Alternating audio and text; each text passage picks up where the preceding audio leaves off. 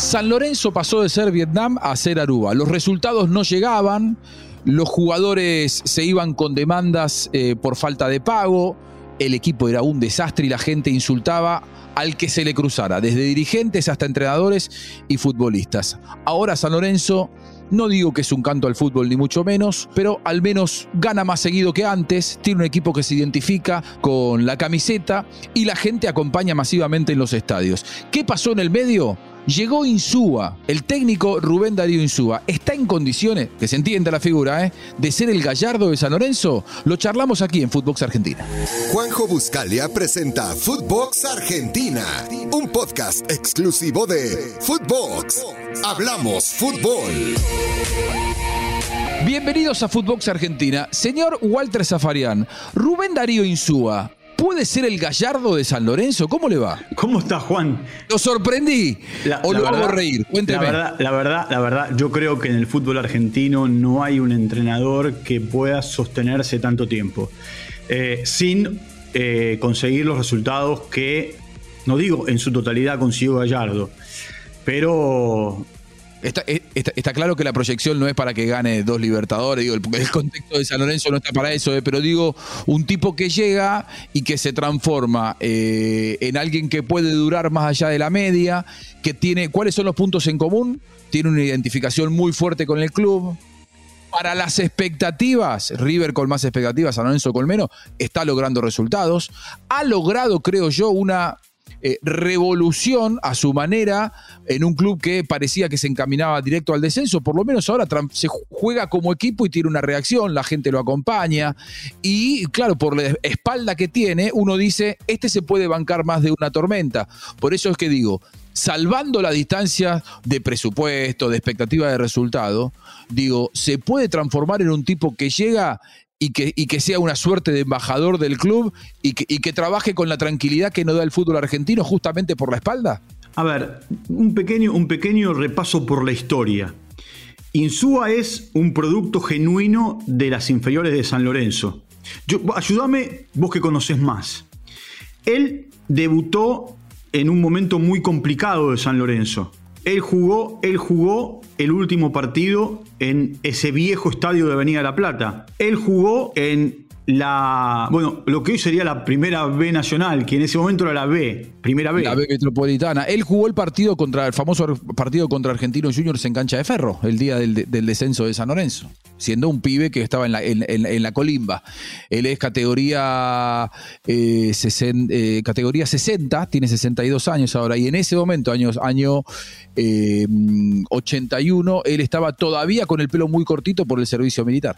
Después, él en un momento se va, juega en otros lados, eh, en Estudiantes de La Plata. Estudiantes, se fue para Europa. En, Independiente, pasa, bueno, tiene un paso por Europa, juega en Estudiantes, la rompe en Independiente, es un socio perfecto de Bocini. Eh, tiene un paso triunfal por, eh, por Barcelona.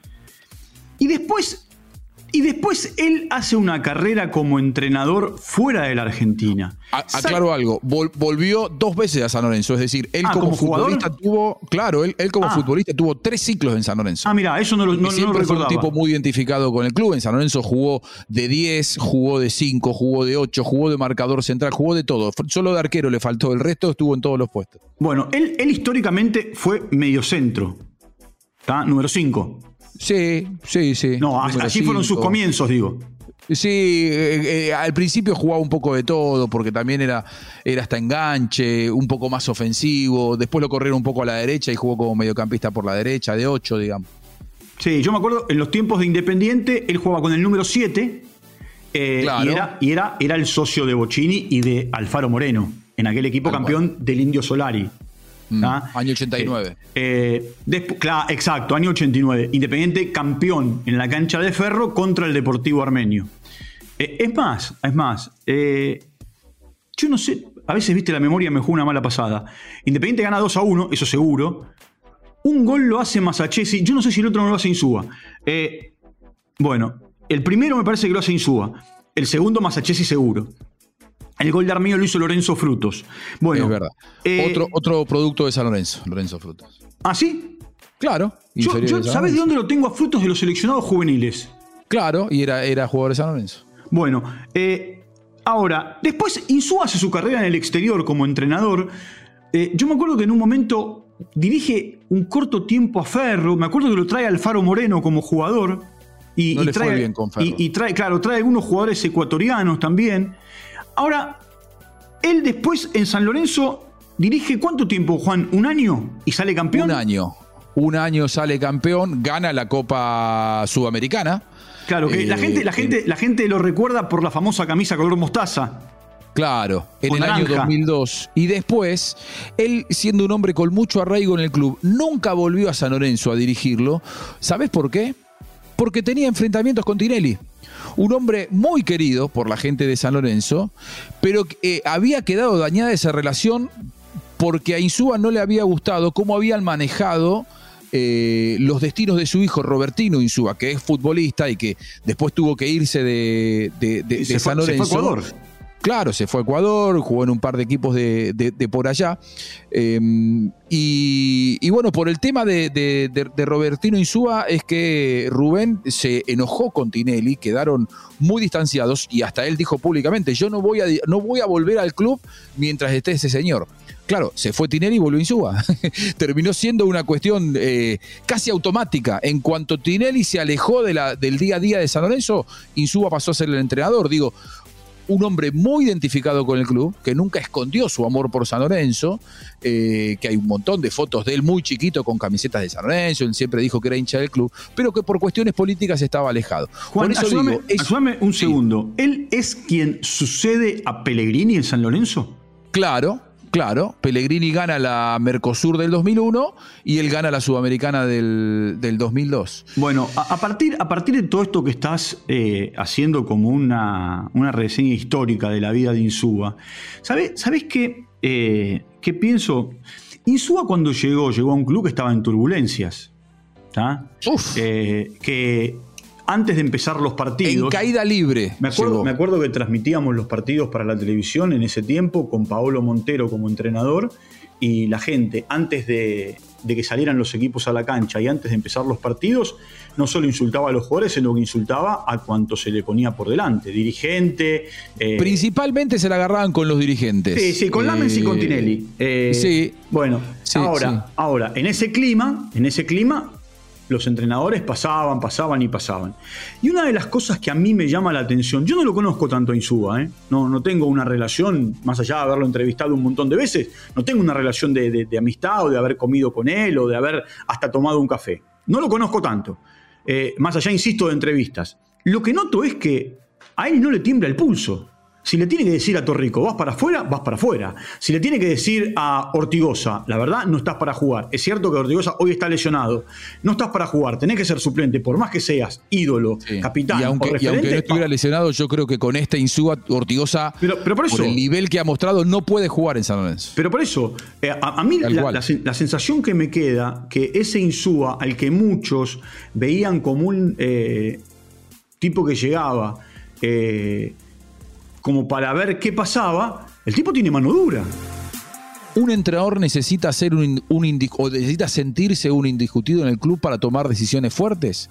Yo siento que en este momento de tanto cambio de entrenadores en el fútbol argentino, en San Lorenzo, si nos ponemos a mirar, han desfilado eh, Soso, Dabove, eh, de- además que entrenadores no el caso de Above, que me parece un buen técnico, pero entrenadores que no estaban a la altura de dirigir a un club como San Lorenzo, Paolo Montero, Troglio, ninguno podía tomar decisiones fuertes porque el vestuario se le volvía en contra. Insúa llegó y dijo, muchachos, yo soy tan, tan renombrado en el club como cualquiera de ustedes, o mucho más. Formo parte de este club, tengo el ADN de San Lorenzo. Vos vas para afuera, vos vas para afuera. El que no corre, no juega. Digo, a partir de ese orden, San Lorenzo ha logrado... a ver, muchos paralelos con Gallardo.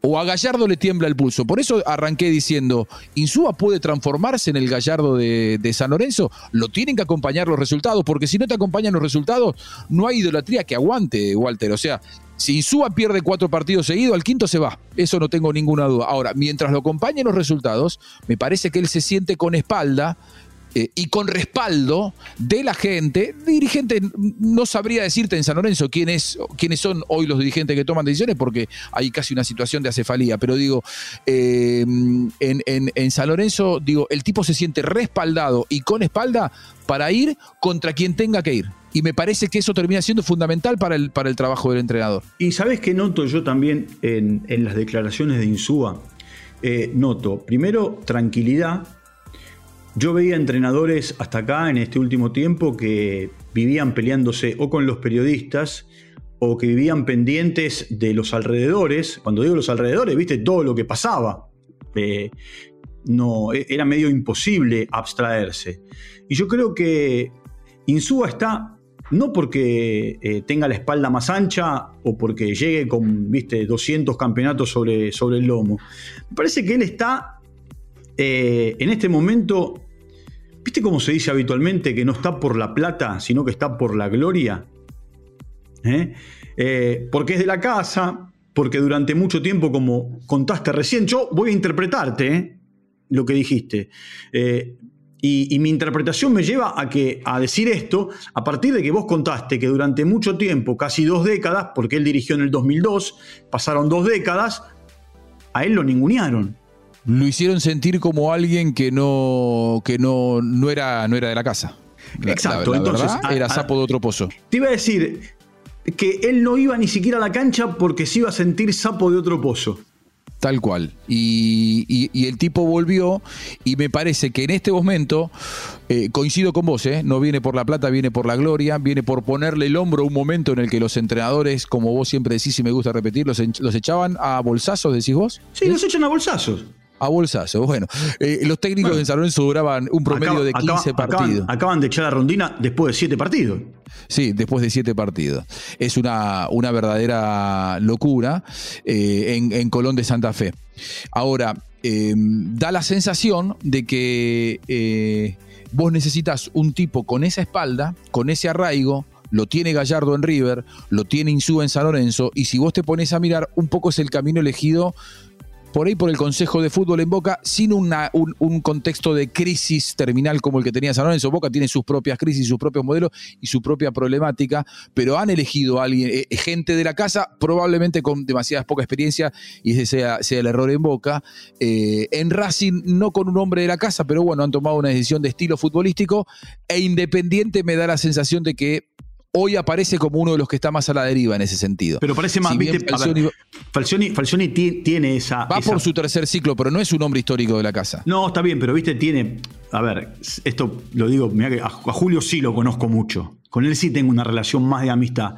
Tiene esa cara de bulldog, viste, esa cara de tipo enojado. Eh, ¿Sabes la sensación que te da Insúa cuando no lo conoces? De ser un tipo desabrido. Sí. Ah, eh, pero lo digo con respeto, ¿eh? No, no, no, tal cual, tal cual. Lo digo con respeto. Y, sin embargo, vos lo escuchás en sus declaraciones y está centrado, está ubicado, tiene claro lo que quiere y el mensaje que baja me parece que es eh, el mensaje que el que está del otro lado quiere escuchar. Es verdad. ¿Y sabes por qué? Probablemente buen, buen punto el que marcas, Walter, y ya tenemos que ir cerrando, pero muy buen punto. ¿Por qué?